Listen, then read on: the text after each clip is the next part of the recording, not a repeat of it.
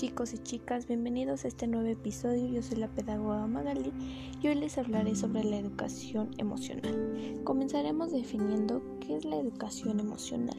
Es un tipo de educación en la que se instruye al pequeño a que pueda tener recursos para gestionar sus emociones y las de sus seres queridos. Durante dicho aprendizaje también se podrá construir su identidad y la seguridad en sí misma.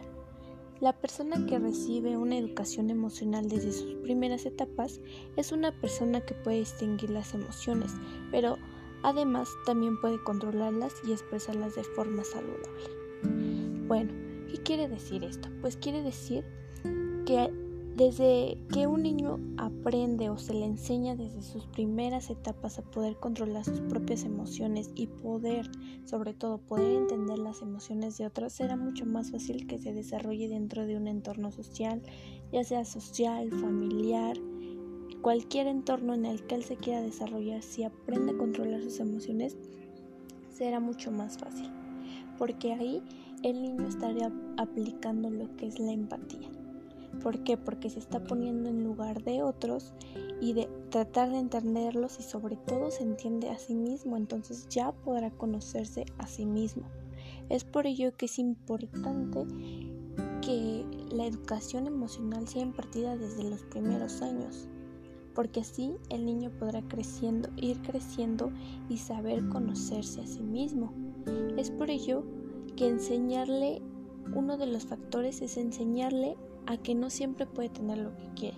Es decir, uno de los conflictos del ser humano que encontramos frecuentemente es aprender nuestros propios impulsos.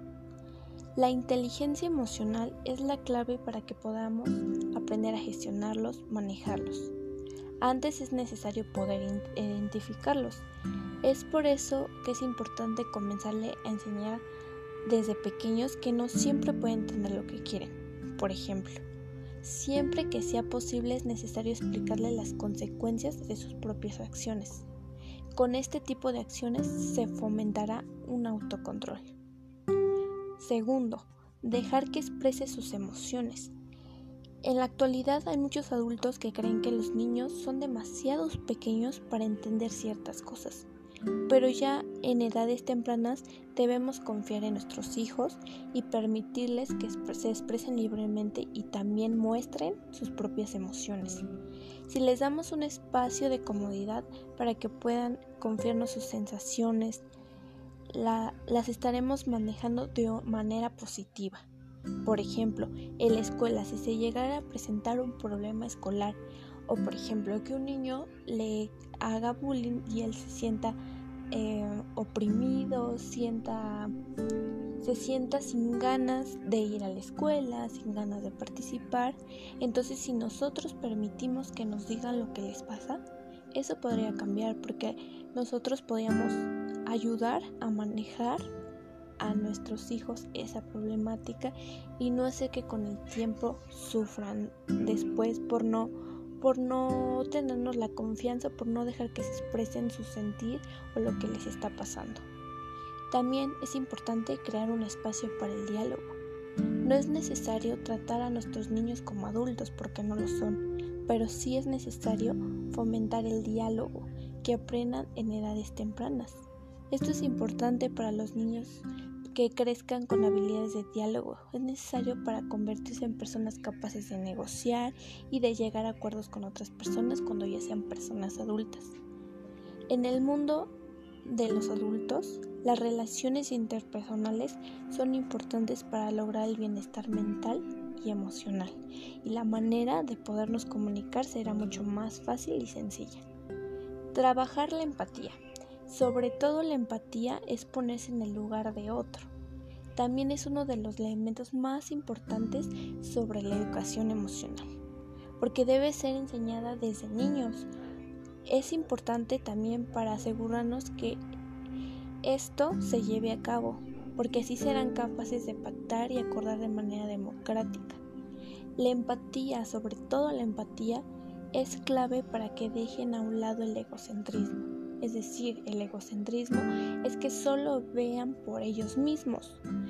Sí, claro, deben de ver sobre todo por ellos, pero sí ponerse un poco en el lugar de otras personas, porque de esta manera podrán ellos saber lo que sienten las otras personas y ponerse en su lugar y no saber que solo lo importante es él y lo que sienta él, sino también ponerse de acuerdo, ponerse en el propio lugar de la otra persona para saber y conocer su sentir. Enseñarles a motivarse. La automotivación, sobre todo, es esencial para la educación emocional pero es frecuente que muchas personas ante los fracasos se vuelvan pesimistas, egocéntricos, etc. Hacerle entender que desde pequeños que existen los fracasos y son oportunidades de crecer, eso ayudará a estimular y a que se vuelvan personas optimistas, pero sobre todo está en el, la enseñanza de automotivarse, que no por una cosa fallida deben de dejarse caer, sino al contrario, deben de levantarse. Bueno, creo que esos son algunos de los ejemplos que podríamos o que podían llevarse a cabo dentro de la educación. Ahora, es importante mencionar por qué, por qué es tan importante llevar a cabo la educación emocional desde las primeras etapas. Bueno, Hacer que los seres humanos seamos más conscientes de nuestros sentimientos y emociones es un poco más importante para mejorar la sociabilidad y el, y el contacto o el diálogo con, hacia otras personas es importante. Entonces, que uno tenga una educación emocional nos podrá, eh, podrá ayudar a transmitir, a controlar nuestras propias emociones y no hacer que nada ni nadie nos afecte de, esa manera. Bueno, ahora eh, haré mención de algunas actividades que podría llevarse a cabo dentro del, del, área escolar desde las primeras etapas e incluso pues podría llevarse también a cabo fuera del área escolar. También pueden manejarle los padres, familiares, tutores pueden llevarla a cabo, no solo dentro, ser impartida dentro de la escuela, sino también fuera de ella. Bueno, una de las actividades podría ser como, por ejemplo, crear un diccionario de emociones propios sobre el niño.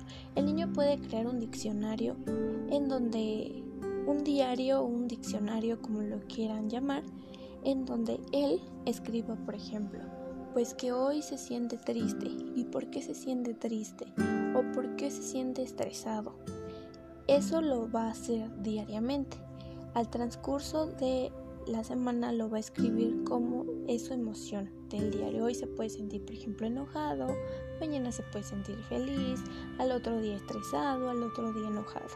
Y hacer la comparación al final de la semana y ver qué qué también conoce sus emociones o qué también percibió sus propias emociones y, y comparar si es que toda la semana se sintió igual y tiene que haber un porqué y ahí comenzar a preguntarse, preguntarse el por qué se sintió así y qué es lo que está haciendo para sentirse así. De alguna manera, pues ayudará a evitar o ayudará a ver qué es lo que él está sintiendo y ahí comenzará a conocerse a sí mismo, a controlar sus propias emociones incluso, porque ayudará a que a lo mejor evite ciertas cosas o ciertas personas que le están provocando ese tipo de emociones.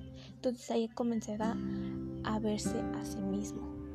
Otro pues puede ser mm, el leer un cuento, el leer un cuento que a lo mejor sea desde el título, desde el título que sea como llamativo y que diga que él se sienta a gusto, que al leerlo él diga, ay, pues me provoca esta sensación porque le pasó esto y esto al otro personaje.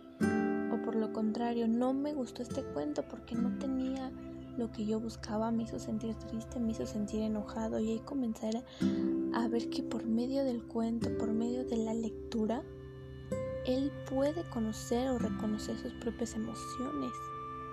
Siguiente actividad. Puede ser una actividad con música y pintura. Aquí sobre todo esto es muy importante, considero que es muy importante porque a partir de la música podemos generar diferentes, diferentes tipos de emociones. En la música podemos encontrar tristeza, podemos encontrar alegría, podemos encontrar ganas de bailar, etc. En la pintura también, si él se siente frustrado, él podrá pintar, no sé, algo que haga que demuestre que está frustrado o que está enojado o que está alegre.